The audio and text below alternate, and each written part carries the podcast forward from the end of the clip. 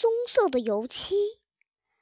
乔治关了火，他必须要留有足够的时间让药凉下来。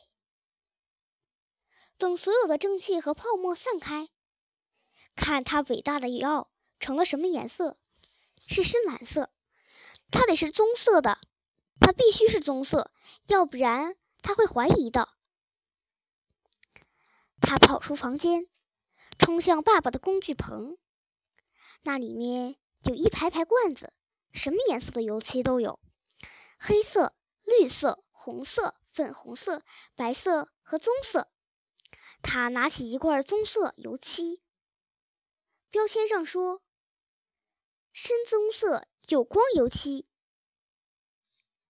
他拿起一把螺丝刀，把盖儿撬开。他拿着它跑回厨房，把油漆全都倒进锅里。锅里的东西已经满到了锅边。乔治用木勺轻轻地把油漆和这些杂烩搅在一起。哈哈！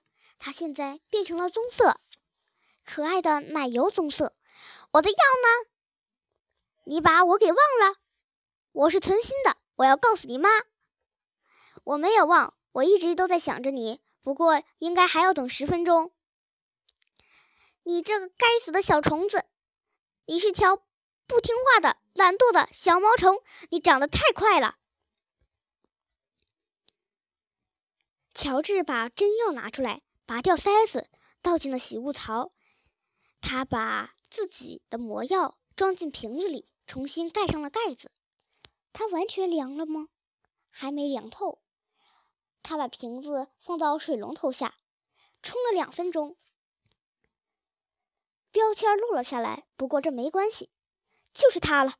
一切准备就绪，伟大的时刻来了。吃药的时间到了，姥姥。我想也该到了。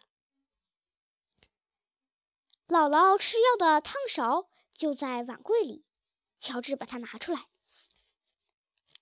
他一手拿着汤勺，一手拿着魔药，大步走进起居室。